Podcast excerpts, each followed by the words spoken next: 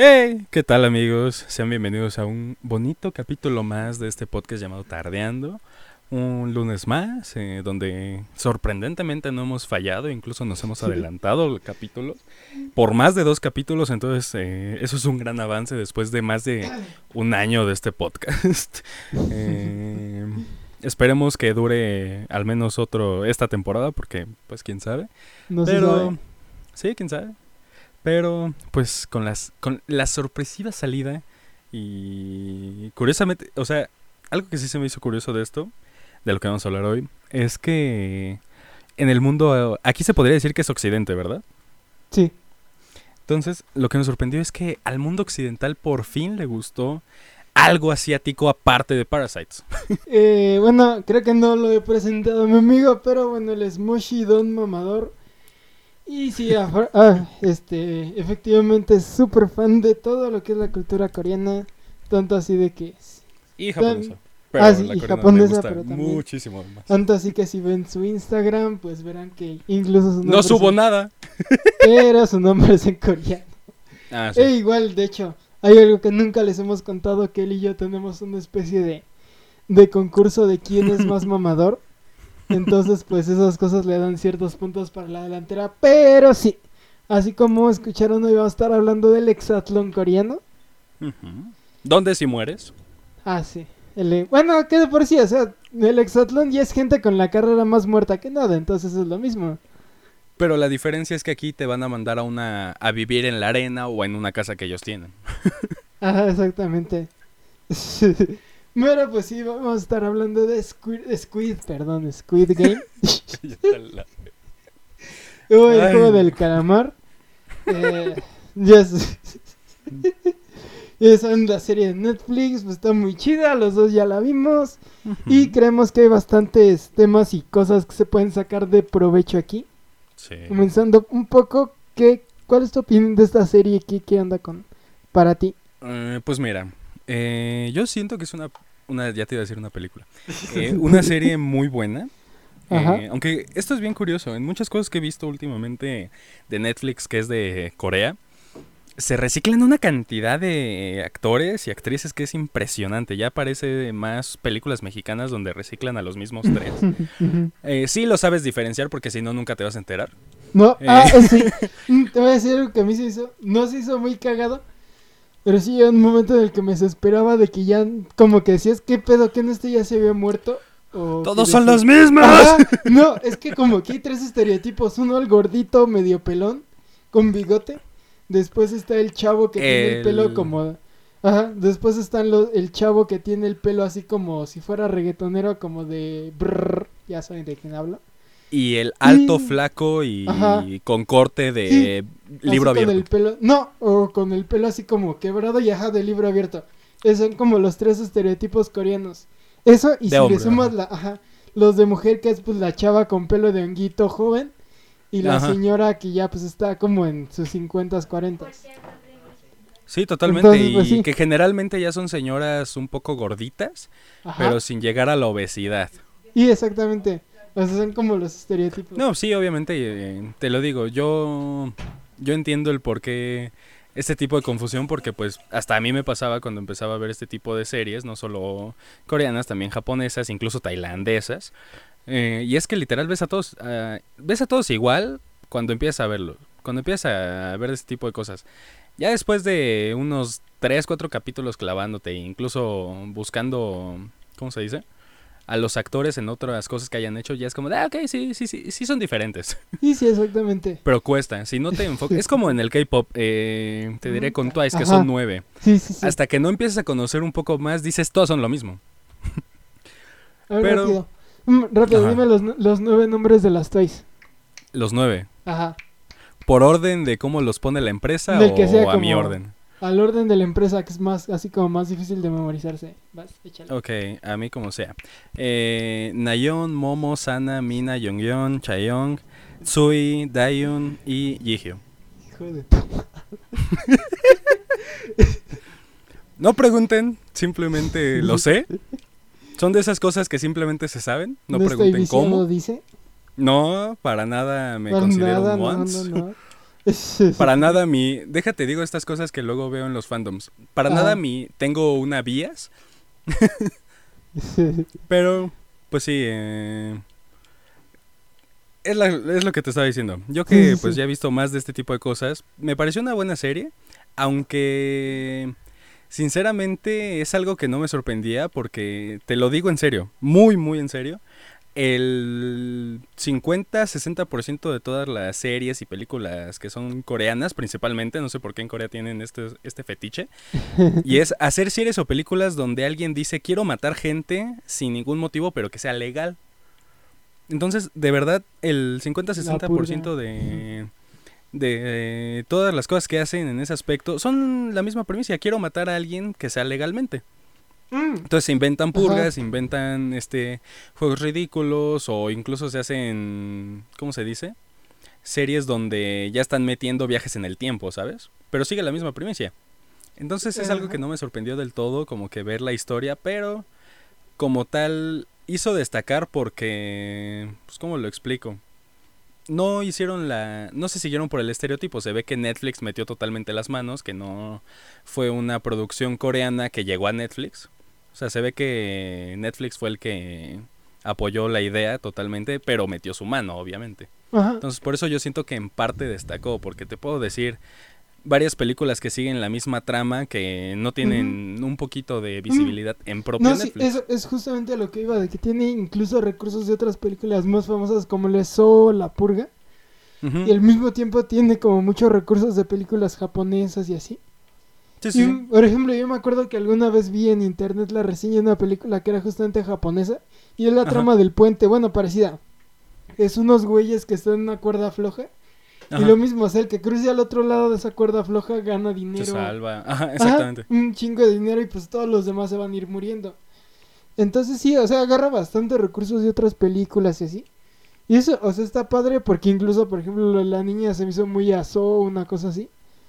Y está, está bastante chido, pero ahora si nos vamos al otro contexto, ¿tú crees que es así como que refleja algo? Ya sabes que luego no falta el mamador que le quiere encontrar así como el trasfondo a todo. Ah, sí. Y esto es una crítica a X cosa. ¿Tú, le pues crees pues mira, a veces sí he pensado de que quizá en Corea hay gente que es más común de lo que parece que tenga problemas, ¿cómo se dice? Económicos, porque literal hay una serie que veía hace tiempo que se llama El mito de Sísifo. Literal, una, uno de los personajes era un chavo de 18 años que no tenía nada de dinero, era súper pobre, pero le encantaba apostar. Y entonces acá, pero no lo hacía como tal apostando como en esta serie, lo hacía más en cuestión de gastaba dinero en la lotería a ver si en algún punto se iba a poder se la iba a poder ganar, ¿sabes?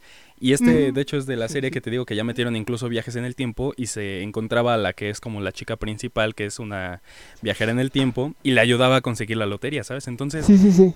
En general si sigues muchas de este tipo de series que son coreanas principalmente, un factor común es que siempre va a haber un personaje o una aparición de alguien que no tenga mucho dinero o que apuesta o que está muy clavado en la lotería siempre. Entonces, eh, quizá este, este tipo de cosas no las ponen simplemente por ponerlas, ¿sabes? Quizá es algo que pasa más común de lo que parece en un, en un país como Corea.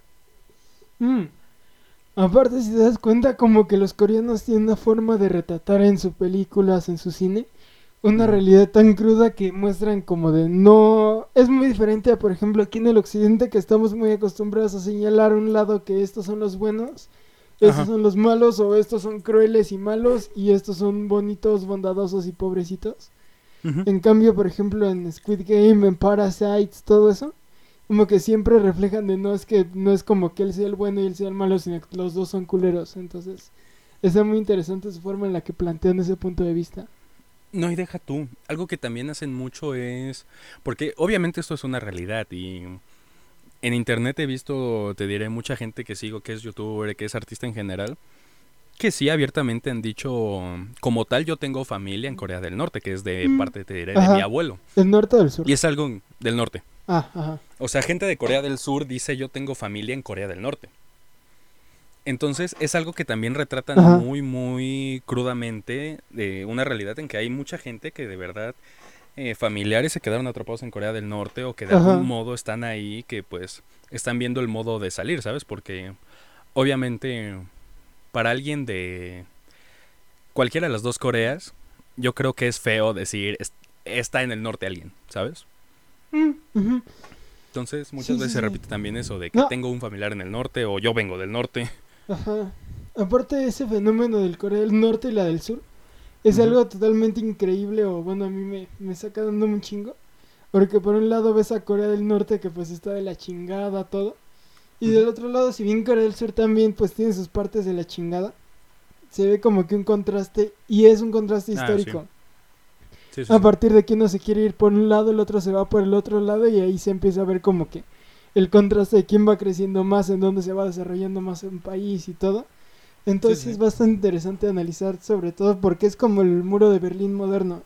Nada más que aquí no hay un muro, sino chingos de policías que están disparando. Aquí hay una zona desmilitarizada de dos kilómetros de ancho. Sí, sí, sí, sí.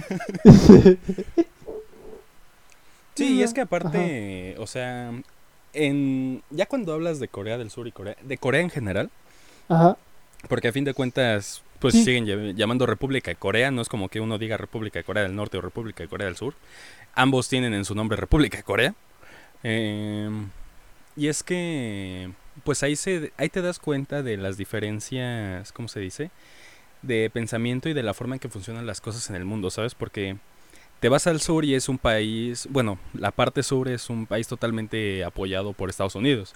Y la parte norte fue un es un país que fue apoyado totalmente por la URSS, algo que todos sabemos que jamás funcionó y que se cayó hace bastantes años. Entonces, te das cuenta de en una realidad actual cómo eh, todas estas ideas que tenía la URSS no funcionaron ni en su país ni en otros países donde lo practicaban, ¿sabes?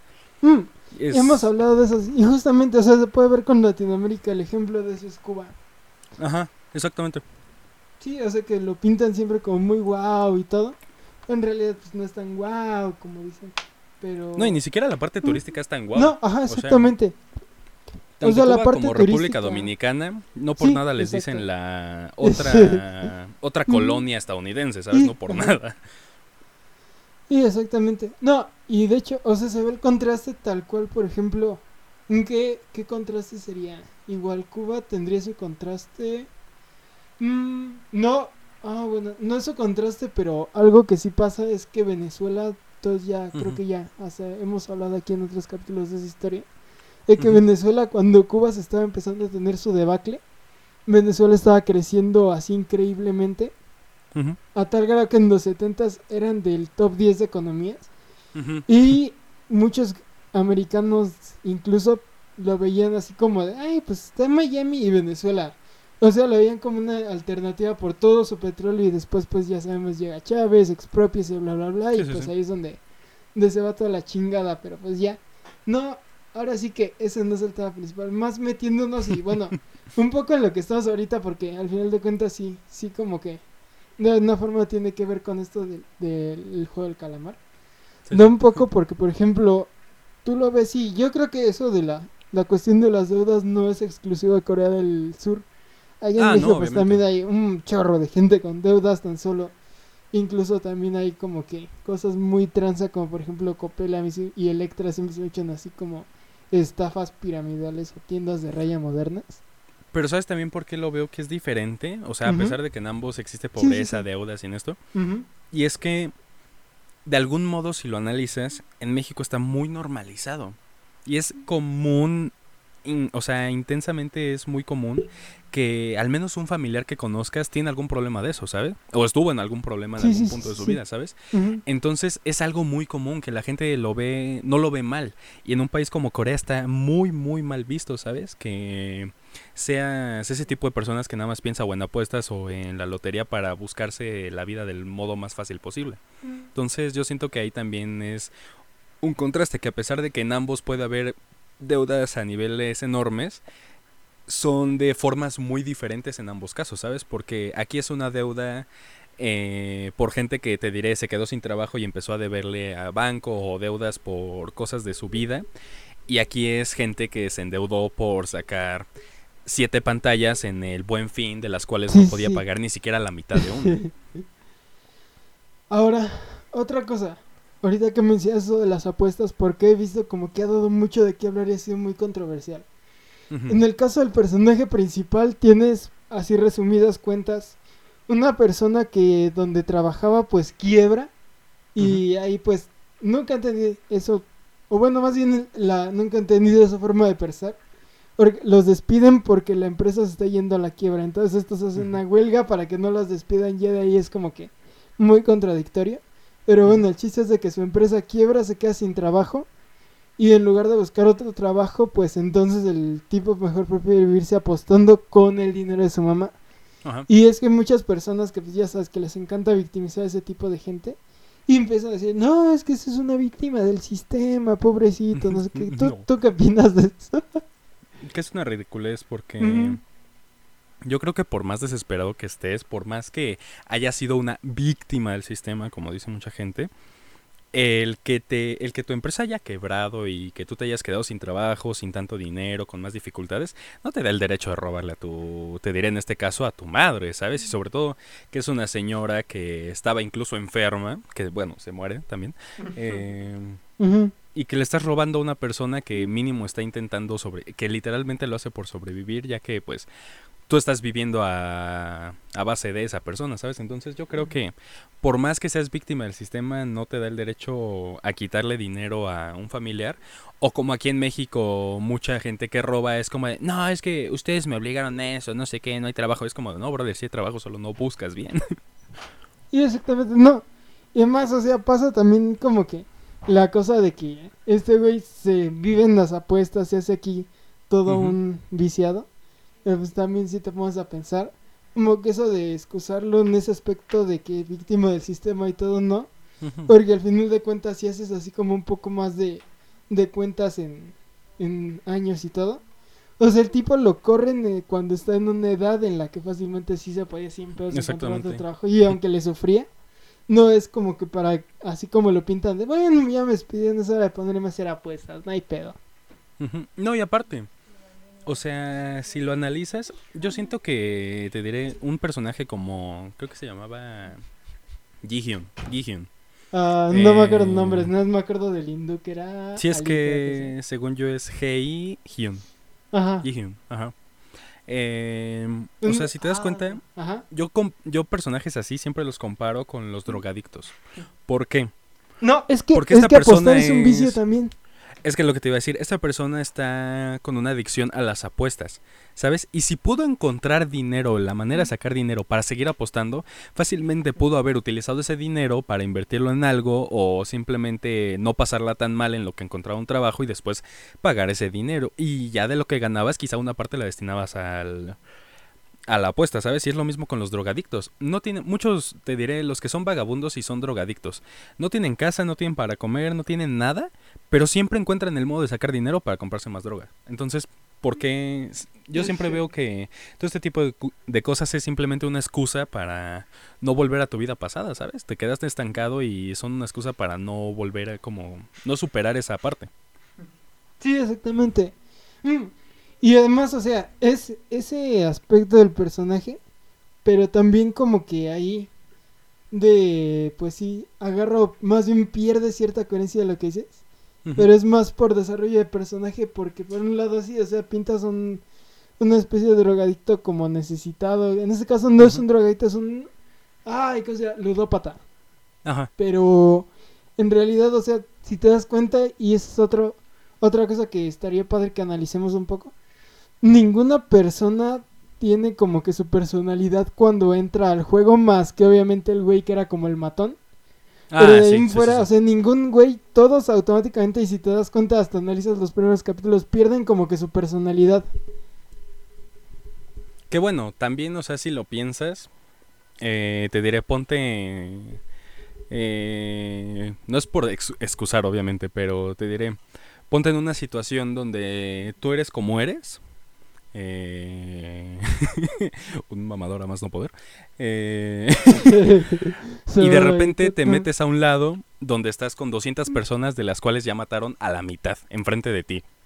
Entonces yo creo que tu persona y tu forma de ser se van inmediatamente porque tú lo que buscas es sobrevivir, no, no seguir siendo el chido de la calle, ¿sabes? Entonces yo también siento que en ese aspecto no hay forma en que mucha gente pudiera como que controlar esto y este tipo de cambios, porque a fin de cuentas yo creo que el impacto de saber de que estás jugándote la vida y también el impacto de ver a otras personas morir como si nada enfrente de ti, al menos en el primer juego, eh, pues yo creo que también es difícil mantener tu personalidad, ¿no? Y es como, ¿sabes? También sí, sí, sí. una parte, esta parte donde este matón mata a uno y se dan cuenta de que si entre ellos también se matan pueden sacar más dinero, yo inmediatamente, ¿sabes en qué pensé?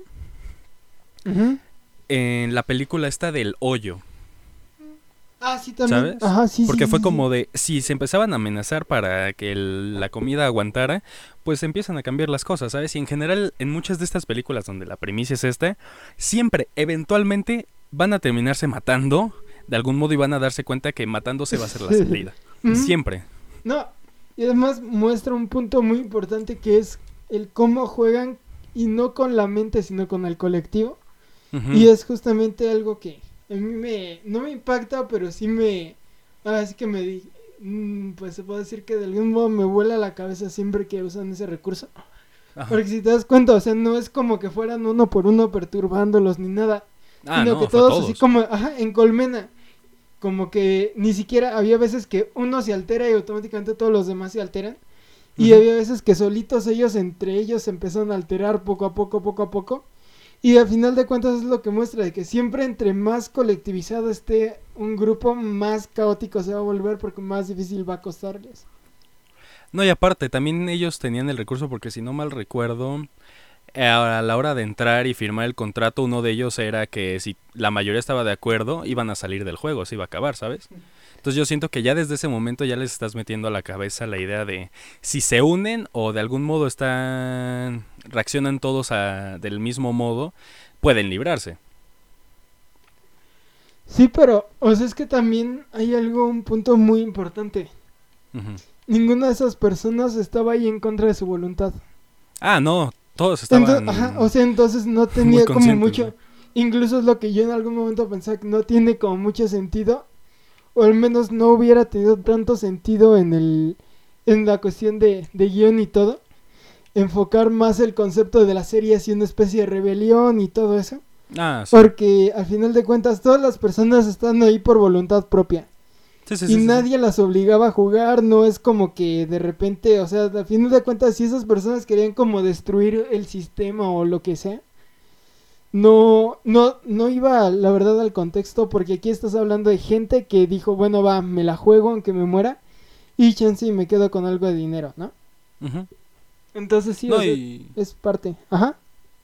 No, y es que aparte, o sea, también en simplemente cuando ya todos eligen acabar el juego y los vuelven a invitar, prácticamente la mayoría volvió, ¿sabes? Porque obviamente su situación estaba suficientemente mal como para no perder esa oportunidad de qué tal si yo soy el que gano y yo soy el que saco los millones, ¿sabes? Porque hice la cuenta de los millones que ganaban. Y eran chorro. Y eran bueno, obviamente en wones eran billones, pero Igual eh, era una buena cantidad en dólares.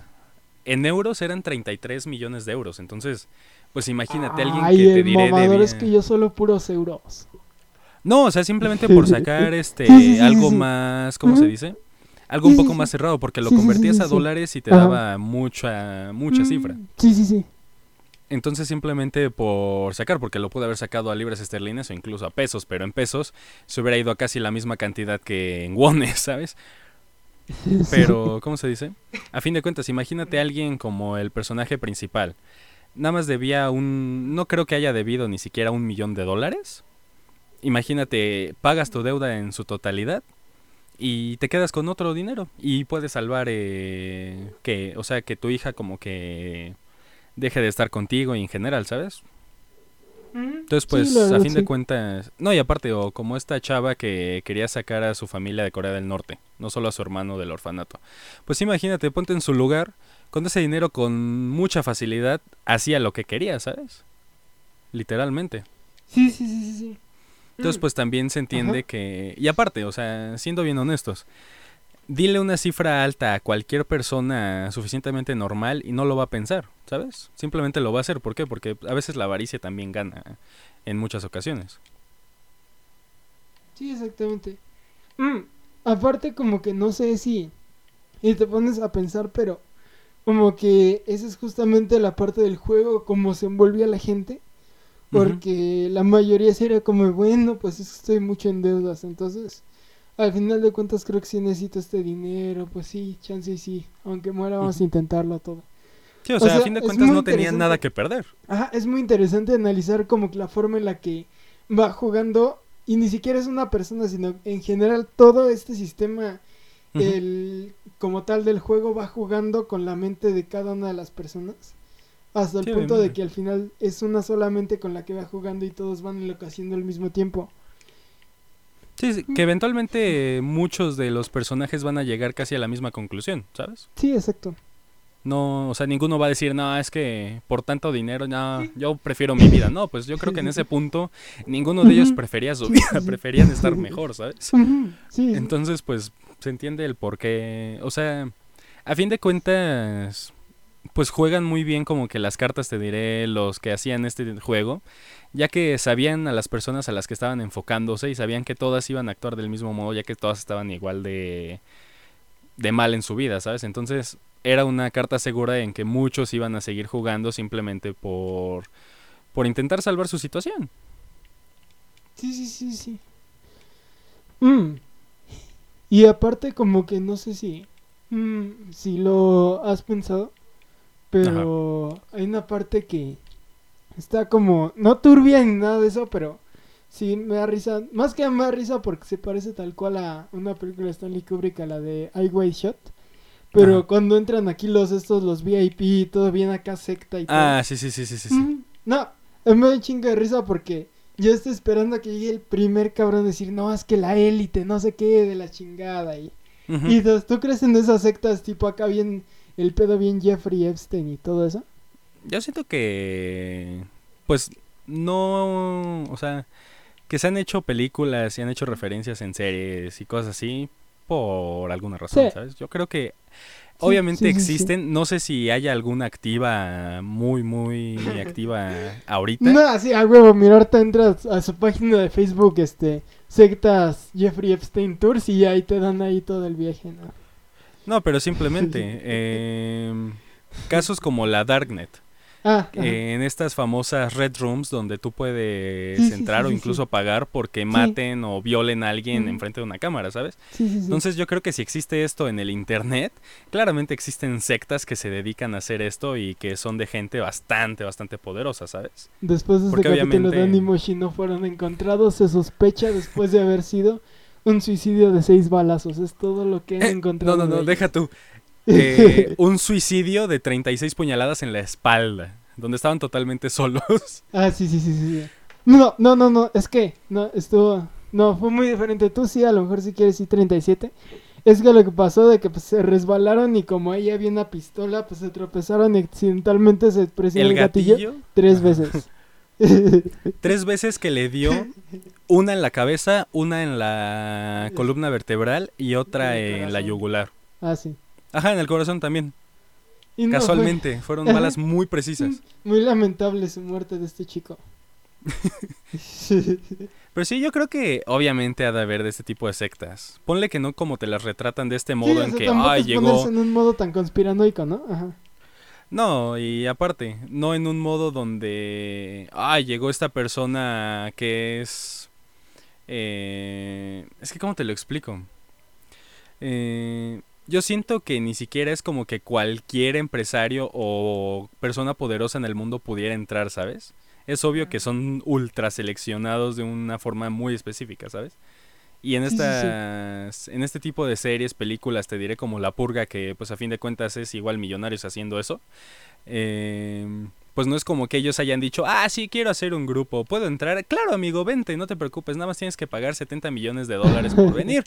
Yo creo que obviamente son grupos ultra seleccionados, pero pues obviamente sí pasa. O sea, no por nada se está retratando. No, y te voy a decir lo que yo creo. O sea, muchos no falta el cabrón que dice, no, es que, es que mira este empresario, este actor, este presidente, ellos, ellos son la élite, ellos son los Illuminati. O sea, yo creo que los que son si existieran, porque pues no, no tengo ningún arma para tropezarme. Pero Si Aprecias tu vida, vaya. si existieran, la verdad, dudo que fuera alguna persona que conociéramos. Yo digo que son personas ah, totalmente... claramente. Y no, o sea, son personas totalmente fuera del radar. Hazme el favor que un, un pinche güey que sea actor se va a andar prestando a que en algún momento ahí salga eso. De pinche conspiración, güey. O sea, a lo mejor Que eso que, de que si haya son- habido. Mm, No, o sea, a lo mejor que el actor, que todo eso fueran títeres en dado caso que sí existían. Ah, esta secta. sí, sí, sí. O sea, sí, eso que te lo que ellos títeres- están. No, títeres en el aspecto que son así como de controlan de, ok, vas a tomar esta medida, vas a hacer esto, todo. Sí, sí, sí, Pero así que digas, no, es que de día soy actor y de noche soy Lady. No, no es cierto. De noche lidera una secta que asesina a niños, este, al menos 40 veces al día. Así sencillito. no, Nah, pues no, o sea, menos porque pues sería hasta incluso de un modo sencillo que les dieran la coartada. También, pues no mames. no, y aunque eh, te diré, estuviera alguna persona famosa en aspecto público, muy conocida, yo creo que este tipo de personas ni siquiera tienen el acceso total a la verdadera, ¿cómo se dice? A la verdadera secta, ¿sabes? Yo siento que ellos tienen, ellos están como en la deep web, pero todavía hay una, dar- una darknet abajo de ellos, ¿sabes? Yo siento que ellos, a muchos de esos empresarios que los invitan a este tipo de cosas y que les hacen, o sea, que entran a esto, yo siento que sí ha de ser así como de, sí, sí, sí, tú estás dentro de la secta, sí, sí, sí, este, ha- has participado en un culto. Pero yo siento que ellos ni siquiera están totalmente metidos en esto, ¿sabes? Que los que lo controlan, pues obviamente Sí. ni siquiera este se sabe quién sean, ¿saben? Por obvias Sí, razones. exactamente. Mm, aparte, ay no, es que me caga ponerme conspiranoico porque yo sé que la mayoría de estas cosas van a ser diferentes o, o ni siquiera van a ser como lo estamos planteando, pero... ¿tú- Ah, sí, quizás que- todo es súper Mm, público y sí, nosotros no, diciendo, no, es no, que es bien privado. No, aparte, algo que siempre me ha dado risa es de que te imaginas que muchas veces lo que decimos que es así como de muy obvio, por ejemplo aquí en México que cuántas veces no se ha dicho eso de que se han robado las elecciones y esas cosas. Lo que me da risa es que muy probablemente, por ejemplo, muchas de esas elecciones que dicen que no es que se las robaron y todo, en realidad no sean robadas y sí sea tal cual como dan la versión de los hechos, es algo que una posibilidad que siempre se ha hecho como muy cagada. Más que nada porque es lo que iba a decir de que en esta parte del continente, en Latinoamérica, en México, como lo quieran ver, somos muy o nos prestamos mucho a las teorías conspirativas por el hecho de que siempre nos gusta el, el hubiera. O más bien Ah, no sí. nos gusta admitir las cosas como son, como que siempre le tratamos de buscar una justificación así como Un muy... por qué pasó lo que pasó. Ajá, una justi- Ajá, sí, cierto. mm, no. Y un por qué como justificado para decir así, o como para liberar culpas, digamos. Sí, sí, sí, sí, sí.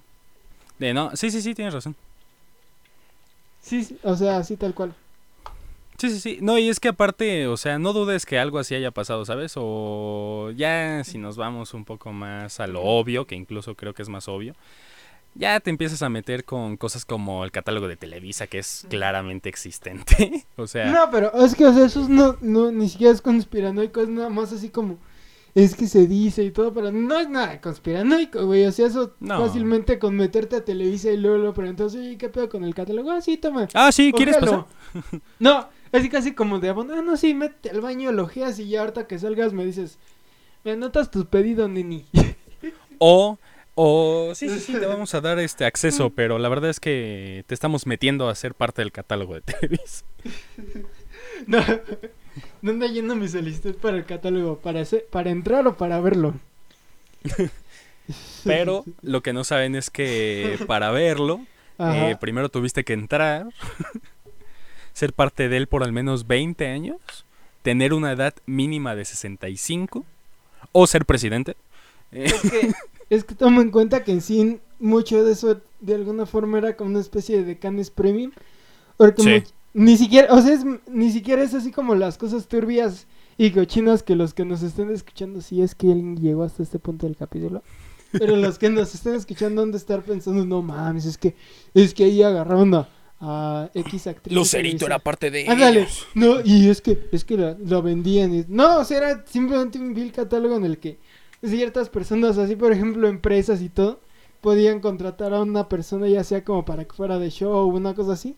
o en el caso, por ejemplo, de imagen pública, de que llegara así como, no sé, con algún empresario, todo eso, a un evento, como pasó ahorita con la Met Gala, así. Ah, exactamente. O también, ¿no? Que está muy relacionado de la gaviota con Peña Nieto.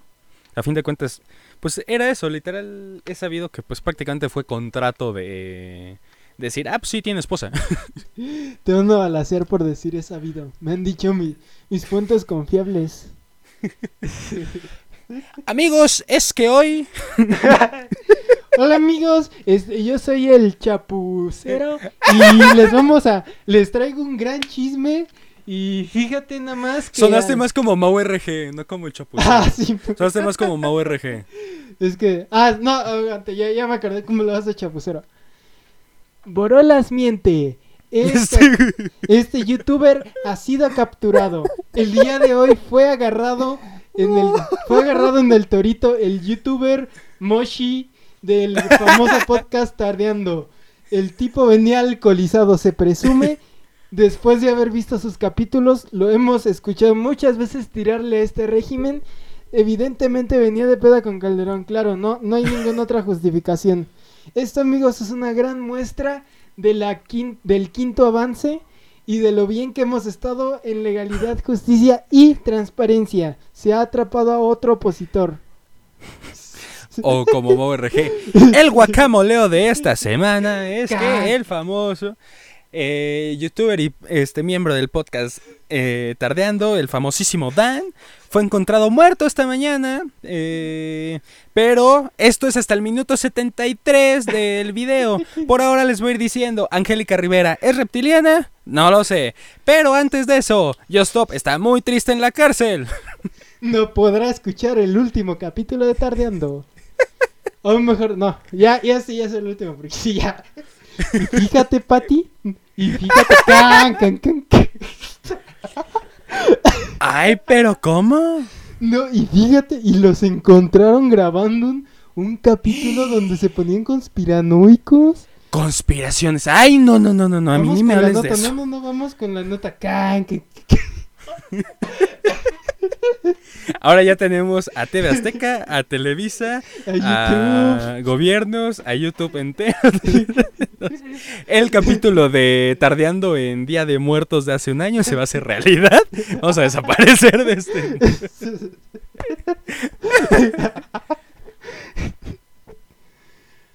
No, no, no, no, no. Pero volviendo al tema principal, la serie.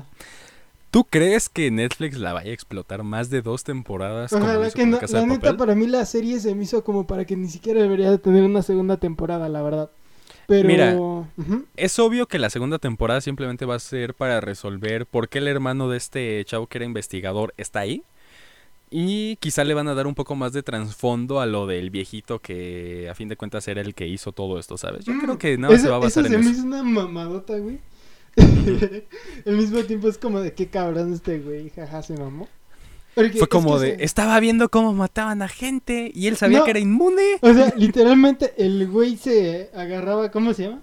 Se agarró así como su modo de saldarle las deudas a la gente. O sea, si lo ves en modo objetivo, al final el güey andaba ayudando, andaba reduciendo Ah, los en parte índices sí. de pobreza en Corea, andaba este, haciendo filantropía, dándole dinero a la gente Ah, y pobre. andaba ayudando, ajá, y andaba ayudando a superar sus deudas a muchas personas. Y la ves desde ese punto, el güey hizo, hizo ahí bien. Estaba haciendo un bien de un mal modo. Ahora sí que pueden cuestionar mis resultados. No, pueden cuestionar mis métodos, pero jamás mis resultados. Mis resultados, sí, exactamente. Pero simplemente es como de, obviamente vienen preguntas de, este tipo no era un ultramillonario, entonces, ¿de dónde sacaba dinero? Seguramente, o sea, la conclusión que saqué rápido fue, obviamente de la gente que moría, la venta de órganos, de ahí salía mucho, mucho del ingreso para seguir manteniendo algo así, ¿sabes? Mm, siento que más bien, así como te digo, o sea, el güey lo hacía como por filantropía y un poco porque estos güeyes, los del élite, pues pagaban así como para ver parte Ah, del show y cosas así. obviamente, obviamente. Porque acuérdate de que cuando la venta de órganos, ¿cómo quedaron esos cabrones los de la venta de órganos, güey? Ah, también. Ajá, o sea, siento que más bien era como eso y de que pues como el güey era ultramillonario, pues obviamente, sí, así era como, eh, vamos a organizar este pinche juego, ya, a la verga. No, y deja tú cómo mantener algo por 20 años, ¿sabes? Porque era como que desde el poner- 98, 99, Lo ¿no? bueno que, esto habían sale dos semanas después porque sí. Ponle ahí alerta de spoilers porque si no ya revelamos el final, güey. Eh, Mira, ya revelamos toda la serie. Vas Aunque bueno. Ahí va, alerta de Eh, spoiler. ¿O prefieres ver el, perderte nuestra gran interpretación de Ventadiendo o ver es- No, mira, para cuando salga este capítulo ya pasó un mes, porque haz cuentas, toda la próxima semana ya tenemos otro capítulo y esto salen dos. Entonces, a partir del mes esto deja de contar como spoiler, ¿sabes? Ah, sí, cierto. sí, Entonces, sí, sí, pues estamos Ajá. totalmente libres de haber spoileado a alguien. Y a ver, no me pueden decir, ah, es que no tengo Netflix. Vato, existen muchas páginas ilegales que es donde yo vi la serie, porque yo no tengo Netflix en este momento y yo vi la serie en una página pirata, así que excusas no hay. Vi literalmente Schumacher a los 20 minutos de que había salido o se había estrenado en Netflix en una página ilegal, así que no me vengas con que no estaba disponible. Somos definitivamente el peor ejemplo para YouTube y para estos videos. Para un podcast, claro. Por eso no progresamos. El, el algoritmo Eso dice, no, estas ventas no hay que darles. Ya tenemos a la cotorriza, ya no No. podemos meter otros dos animales a la fama. No, y es que somos el antipodcast porque todos es como de, ay, qué bonitos esfuerzos. Y nosotros como, hagan lo que quieran, me vale madre. Y nosotros, perfecto, hay que ver cómo no triunfar. Pero sí, pero pues ya. ¿Qué decimos? ¿Tú hubieras entrado? Ah, yo sí hay dos cosas que te quiero preguntar. Uno, Ah, ok, ¿tú hubieras entrado o en él? Eh, tendría que estar muy mal para llegar a ese punto de, pues no tengo nada que perder. Pero si estuviera en ese punto, suficientemente mal y necesitar en extremo el dinero, probablemente sí, por lo mismo, no tendría nada que perder. y es que, ¿Tú? la neta, o sea, no tengo nada que perder y no es como que cambiaré mi vida si me voy y me desaparezco. Ah, Exacto. O sea, si me muero, ¿qué va a Ajá, pasar? Pero pues, no sé, como que también siento que sí me, yo que soy bien desconfianzudo. Si ni siquiera hubi- hubiera aceptado, nada más me hubiera quedado con lo de los tazos, pero pues. no ¿Sabes sé. cuál es la cosa? Ujú. Tú hubieras sido desconfianzudo, lo que quieras, pero hubieras sido el primero en morir en este juego de la niña que se volteaba. Ay, oíte, oíte. Mm, eh, güey, ese juego se me figuró un chingo a lo que nos ponen a jugar en la seco. No sé. es que a fin de cuentas todos eran juegos juegos así. infantiles. Sí, güey, pero pues, nos ponen un chingo de juegos así parecidos como el de la niña, me acuerdo perfectamente. Entonces- como tipo atrapadas, pero si te veo te mato.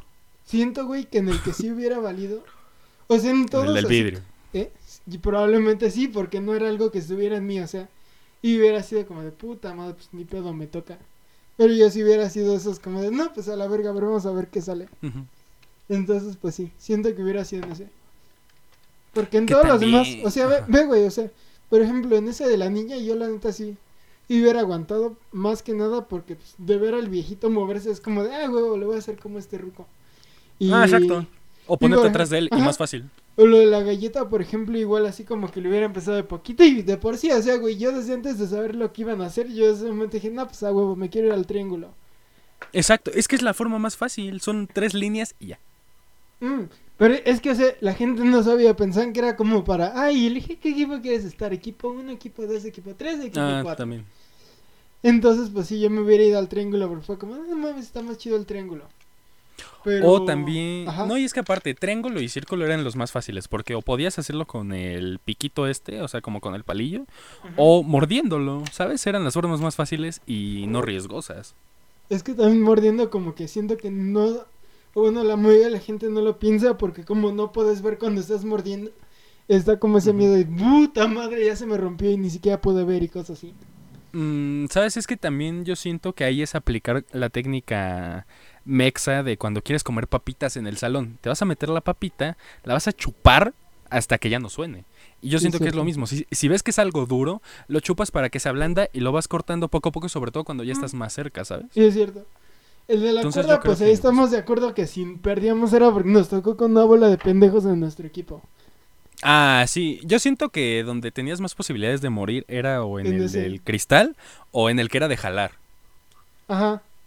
Era donde más fácilmente ibas a morir, porque en el otro o, o se medía totalmente tu destreza, como en el de las canicas, o era más como que a ver qué pasaba con la galleta, pero yo siento que en los grupales era donde más fácil ibas a morir. En el de las canicas, que pues ya, ya todos, este, ¿cómo se llama? Ya hemos hablado de eso y eso. Pues ahí siento, oh, no es que no sé, a todos les da tristeza así como ver todos los finales que les van dando, ¿no? Pero Pues sí. a mí como que no sé yo, me quedo pensando así como, no, pues es que con este caso de lo del chavo hindú o pakistaní o lo que sea, No, Como- según yo era tipo como Ajá. musulmán por el nombre. Digo, ¿se No. llamaba Abdul Es que me... Ali, o ¿no? Mohammed? Ajá, según yo era Abdul, Me entonces sabes que que era, era algo este, musulmán. Que dijo algo, hindú como de también. Pakistán. Una cosa así la escuché, pero bueno. Era algo de Medio Oriente. Ahí como que de algún modo se ve como una traición, pero... Ah, sí. No, o sea, viéndolo así como del lado frío, siento que sí era como de, pues ya, no hay pedo. La neta sí era como tomar una decisión fría en ese momento. Es que ahí es cuando obviamente la, ¿cómo se dice? En parte, no solo el egoísmo, sino el- la supervivencia propia es No, lo que, te no orilla a hacer esas no cosas sin siquiera pensarlo. supervivencia, güey. Ajá, por eso. egoísmo hubiera sido así como que desde el principio le dijera, no sabes qué, tú mueres y yo vivo. Entonces, pues sí, no, o sea, siento que fue más, yo que soy bien frío de mente, siento que pues sí, al final de cuentas no tenía de otra para aplicar. Bueno, que a fin de cuentas, mira, ahorita tú dices soy muy frío, pero no sabes cómo reaccionarías en esa situación, ¿sabes? Porque no hay modo de saberlo a menos que lo estés viviendo de verdad. ¿Sabes? No, Entonces, o sea, pues no, sabes qué pasaría. que haría lo mismo, pero sí de algún modo, como que, no, pues sí, con razón lo hizo, no, no lo culpo, de algún modo, más bien digamos. No, es que aparte, ¿sabes qué es lo que pienso que pasa en estas situaciones? Eh, no sé si te ha pasado de que, eh, no sé, que haces algo que como que no está permitido, te diré, en la escuela. Y Sí. idean un super plan, te diré, cuando lo haces con más o cuando lo haces tú solo, ideas un super plan de qué decidir, qué hacer, qué no sé qué, pero en cuanto te agarran, todo eso se va y estás como que a ver cómo tu cuerpo reacciona, ¿sabes? Entonces yo siento que es lo mismo, por más que pensaras en, no, es que yo voy a ver cómo sobrevivir y cómo de algún modo este aprovecharme para seguir, yo siento que en ese tipo de situaciones es cuando más sale tu verdadera forma de ser, a ver cómo reaccionas, ¿sabes? Porque no es lo mismo ver una serie y decir así como, ah, yo lo hubiera pegado desde el primer momento y fin. O, o sea, te diré como en esta parte donde solo quedan tres, los dos chavos y la chava. Eh, te aseguro que más de uno fue como de, no, yo me hubiera ido a matar, o sea, yo me hubiera ido a matar, en lugar de buscar ayuda, hubiera asegurado de que ésta siguiera viva y hubiera matado a otro, la hubiera defendido. Es muy fácil decir eso, pero en una situación así yo siento que pocos lograrían llegar a hacerlo, ¿sabes? Sí, eso sí. Es que al fin de cuentas, ese tipo de cosas y en general todas las situaciones, siempre si te das cuenta, los que ganaban eran los que tenían la cabeza más fría o los que se aprovechaban de estar con el de la cabeza más fría y pues lo copiaban. Sí, sí, sí, obviamente. No, y es que aparte, eh, si ves en el del cristal que en el último el vato este avienta al que sabía detectarlo. Sí, sí, sí. Ahora imagínate, o sea, ahí pensando en what if, eh, ¿qué hubiera pasado si este lo aventaba, eh, no se rompía? Yo como persona que me aventaron, agarraría un odio contra el que me aventó, ¿sabes? Porque fue como de Y no, o sea, me le puede haber muerto. la pierna y pues sale volando, ni siquiera se rompe el cristal, el güey sale volando, ajá. Ujú, O sea, yo siento que hay muchas cosas que en una serie, una película no pasaría, pero en la vida real eh, sería como de vato. ¿Me aventaste? ¿Te valió? Sí, exactamente. Entonces, pues también está, está difícil. O es como mucha sí, sí, gente, te diré, como en el caso de cuando están las dos chavas juntas, que una de ellas se sacrifica por la otra.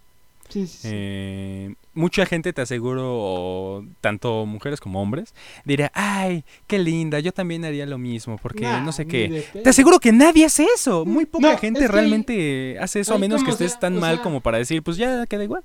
No, no es que estuviera así como para decir me da igual, sino que ahí tal cual como lo dice la chava es como de la otra tenía como más propósito de vivir, entonces pues sí dice Ajá. como, no, pues ya, mejor vamos a darle chance a ella que tiene más ganas de vivir que yo. Pero vuelve a lo mismo. Aún estés en esa situación, o sea, en esas... Que tengas esa parte en tu vida, te diré que tú fueras la chica que acababa de salir de la cárcel, que no tenía nada que hacer en su vida. Te aseguro que muy poca gente aún teniendo eso eh, se sacrificaría por otra, ¿sabes? Porque a fin de cuentas, en una situación así, la supervivencia propia es más importante que, ay, es que los sentimientos, ay, es que Pero esta es que persona también tiene más de la posibilidades. persona, güey, porque ve, por ejemplo, en ese caso, es obviamente la chava está como en el plan de, a ver, pues yo, yo creo que me va a tocar con esto y vamos a conocerlo un poco más, chance y ella tiene como más ilusiones de seguir viva que yo. Y en cambio, por ejemplo, no sé, supongamos que tienes un hijo, Dios no quiera, o a lo mejor y sí tienes y no me has contado, pero pongamos que tienes un hijo, No, no tengo, créeme. supongamos que tienes un hijo, Estoy totalmente seguro que no lo tengo. bueno, supongamos que tienes un hijo y entonces pues te toca ese juego de las canicas con él. Yo porque pues probablemente ahí sí, yo en esas ocasiones sí es como de no, pues a la suerte que me diga. Pero pues a lo mejor el, si nos vamos por la tangente, es como que piensas, no, pues es que es mi hijo, yo creo y él tiene más futuro y más cosas que dar que yo, entonces pues ni pedo, vas morro, ahí están mis canicas. Pero pues también, o sea, la otra parte sí es como la supervivencia y más. Y no conoces al güey con el que estás jugando, o tienes así como, no tanto el ego, pero sí las ganas de vivir, que dices, no, es que yo lo necesito más que tú. No, es que simplemente te diré, en la misma situación, eh, yo soy el que eh, tengo un hijo y tú estás del otro lado. Tú no sabes si ese hijo está grande, si está chico, cómo lo trato, cómo es mi forma de ser con el hijo, si realmente me quiere, si quiere el niño, si yo lo quiero. Eh, hay muchas... Hay muchas opciones, ¿sabes? Y yo creo que la gente no se va a poner a pensar nada más porque, ah, tiene un hijo. No sabes la situación. ¿Qué tal si era un recién nacido que ni siquiera sabe que su padre existe, ¿sabes?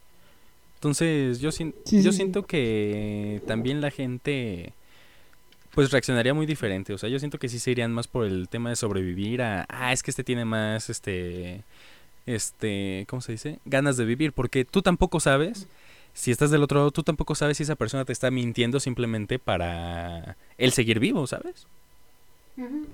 Entonces, pues Sí, sí, sí. yo creo que ahí en ese punto sí gana el egoísmo y es como de... A mucha gente le ganaría el egoísmo de decir, este, me vale la otra persona, yo quiero vivir, no importa que no tenga nada en la vida. Sí, exactamente. Mm. Entonces, pues... Y hasta, este, ¿cómo se llama? Este, pues sí, o sea, y más cuando es, por ejemplo, eso, personas con las que no estás como muy, muy así como en, no tanto, como que no tienes un vínculo, pues. Ajá. En ese caso, pues sí, obviamente vas a buscar así como la forma más fácil de sobrevivir. Ujú. Sí, obviamente. Y es que... Pues a fin de cuentas las posibilidades de sobrevivir son muy bajas, ¿sabes? Porque ¿cuántos eran? ¿Como 270? ¿280? Sí, más Entonces, imagínate, tienes uno entre 280 de posibilidad de vivir. Sí, Y donde no todos están en las mismas condiciones. Unos pueden ser más fuertes, unos pueden ser más débiles. Pero imaginando que estás en el punto medio, pues de todos modos puede llegar alguien más alto, o sea, más grande en cuestión física o más Sí. inteligente, sí, que te sí. puede superar sin nada. O como cuando se empiezan a matar entre ellos, puede ser uno de los que simplemente mueran porque le iban a dar a otro, pero te dieron a ti, ¿sabes? Entonces, pues yo siento que, pues ahora sí que, si ves, aunque veas muchas personas, si en el primer juego se murieron la mitad, Ujú. Pues dices, Mm, va a estar como mal". que iba depurando, depurando, depurando, depurando, depurando, Ah, sí, sí, sí. depurando. Entonces, pues sí. Sí, si te das cuenta, cada vez eran como más complejos hasta cierto punto. Eh, o ponle no complejos, más rebuscados los juegos y la forma en que eh, tenían que sobrevivir, ¿sabes? Porque en el Sí. primero era la forma más fácil de eliminar a los a la gente desesperada, a la gente, ¿cómo se dice? Que tuviera un poco menos de voluntad de si estás viendo que están matando, lo que te digo, Tu acción carácter. instintiva O sea, es correr. Este juego fue justamente en torno al que tenía más carácter iba a ganar. Ajá. Entonces, pues, no sé, es un juego de prácticamente de selección natural. Del que esté más apto en general va a vivir. sí, exactamente. Entonces, pues, sí, está, está complicado. Pero, ¿tú qué piensas en general de la serie? ¿Te gustó? ¿No te No, gustó? Está ¿Piensas que se hizo bien? Pues sí, está, está bastante Sé sincero, sé sincero. No puedo decir que la vean porque pues ya les echamos me- medio spoiler. Nah, sí, venla, está chida. Pues sí, o sea, no. No es lo Es mismo que- escucharla por 50 Es minutos que de también, voz. si estamos hasta acá, o bueno, si alguien nos está escuchando hasta acá, entonces porque supongo que ya les ya la vio la serie, entonces pues, no es como que les tenga que decir. O que no. o no, ya le arruinamos. Bueno, ya ni pedo, ya la arruinamos. pues sí, o sea, a mí se me hizo chida la serie, está padre el concepto. pese a que no es algo muy nuevo, creo que está muy bien utilizado y muy bien pues desarrollado. Entonces sí, en general le pongo que está buena la serie a ti. ¿Tú qué piensas? O sea, ¿tú qué piensas de que solo con series de ese tipo o que les haya dado una promoción tan grande Netflix es que solo así le haya interesado como que algo asiático sin ser prejuicioso en este lado del mundo? No es que solo así les haya interesado, sino que es como que ni siquiera el morbo, o sea, te aseguro que mucha gente la empezó a ver sin saber que era una serie coreana. no, que es más como que la publicidad que se le da. O sea, es como si dijéramos, ¿por qué en China o en Japón no escuchan la banda El Recodo? Pues porque no es como que llegue tan común. Tú y no está sabes si bien, llega. ¿eh? Tú no sabes si lo- no lo mm, escuchas. De hecho, había visto una cosa así de que les gustaba, no me acuerdo qué banda, y que ellas son en Japón así como especie de, de gueto de, de güeyes que les gusta la cultura mexicana, pero... Bueno, Ah, sí, que son como. Ellos, es que no siento que sean más sí, como sí. cultura mexicana. Yo siento que es más como que les gusta toda esta onda de los chicanos. Ya llegaron a ver. Creo.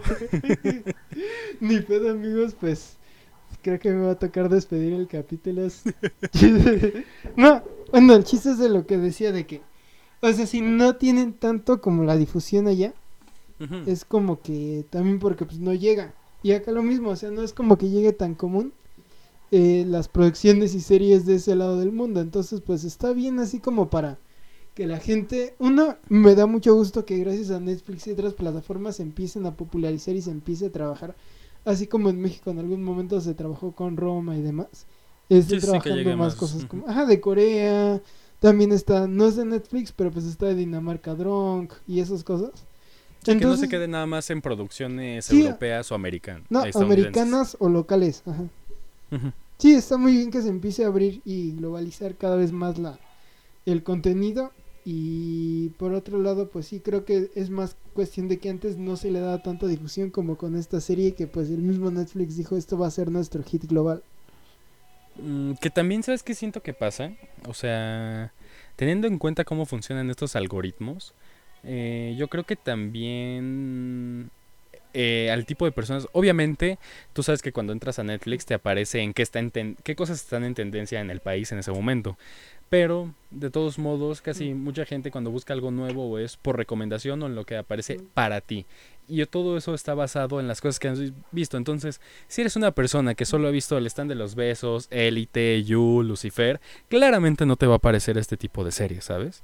Pero si el algoritmo detecta que no, o sea, que no solo estás viendo como que lo más comercial, sino estás viendo como que cosas eh, diferentes de otros países en general, no solo de Asia, o sea, en general de otros países, puede ser series como How to Sell Drugs Online, que es alemana, o, o Sex Education, que creo que es inglesa. Inglesa, ajá, Eh, británica. Pues obviamente el algoritmo te va a recomendar cosas extranjeras también, ¿sabes? Entonces yo creo que también el algoritmo tiene mucho que ver y a quién se lo va a presentar, porque pues es como te digo, no es lo mismo eh, presentar... Ah, o como una... ¿Cómo se dice? Hay una película que ya la bajaron de Netflix, me da... Eso sí me dolió porque es una película buenísima. Se llama, creo que... 3900 o 3096 días, una cosa así. Eh, a fin de cuentas es una serie, no sé si alemana o rusa, es una película. Y está muy muy chida, pero pues también eh, la historia pues no es como que lo más recomendable que vean eh, estas generaciones actuales. Ajá. o películas como Raw, que es una película francesa buenísima que estuvo en Netflix, pero nada más la encuentras en- usando un VPN, ¿sabes? Entonces, pues también yo siento que tiene que ver mucho con el algoritmo. sí. La verdad sí. Pero sí. Eh, pues bueno, eh, ¿algo más que quieres agregar? ¿O ya No, terminamos? ya. Con Ok. esto creo que concluimos todo. Ok, pues bueno, amigos, se nos acaba el tiempo, pero no los temas, así que los invitamos a continuar escuchando todos los lunes a las 6 de la tarde por la plataforma que más les gusta, ya sea YouTube, Spotify o cualquiera de las otras que supuestamente Anchor también lo sube. Eh, Muchas Eh, ni pues siquiera esto las es hemos todo. usado y algunas son plataformas. sí, exactamente, eh, pero pues esto sería todo de mi parte. Si quieren recomendaciones de algo asiático, coreano, japonés, tailandés incluso, eh, aquí ¿Es estoy. el mamador Y, favorito? pues, no, no, no, simplemente me gusta. Ay, por favor. Lo Igual. dice el que sube, lo dice el que sube historias de ah, qué bueno este artista, por él voy a volver al jazz. No puedes volver si Vato, nunca te vato, vato. Es lo mismo. Tú lo haces en ámbito musical, yo lo hago en Nah, ámbito cultural. No es el cabrón que cambia su, su celular a otros idiomas y lo, nada más pasa. Si estoy aprendiendo esos idiomas, claramente lo voy a hacer porque te facilita muchas cosas, así como escuchar y ver producciones de esos, del idioma en que estás queriendo aprender, ¿sabes? No importa, déjenos en los comentarios. Moshi es más mamador. Vamos a hacer las Mamador Wars. Todavía ahí vamos ya casi rumbo al final de temporada. Y así vamos a cerrar. Pero bueno, ya saben, tardeando guion bajo podcast en Instagram, tardeando con Dani Moshi solo, tardeando en todas las demás plataformas, como ya lo dijo, Apple Podcast, Google Podcast, Anchor, YouTube, este, Spotify y un chingo de plataformas fantasma que ni siquiera Que ni sabemos que conocemos. existen, pero pues ahí está nuestro podcast. Que solo porque tienen el nombre podcast, ya se suben ahí. Chance de ahí llegan las este, views de Irlanda y todo eso que hemos tenido. ¿Quién sabe? Pero bueno, pues ya. Muchas gracias, yo soy Dan. Yo soy Moshi. Y nos, Y nos vemos.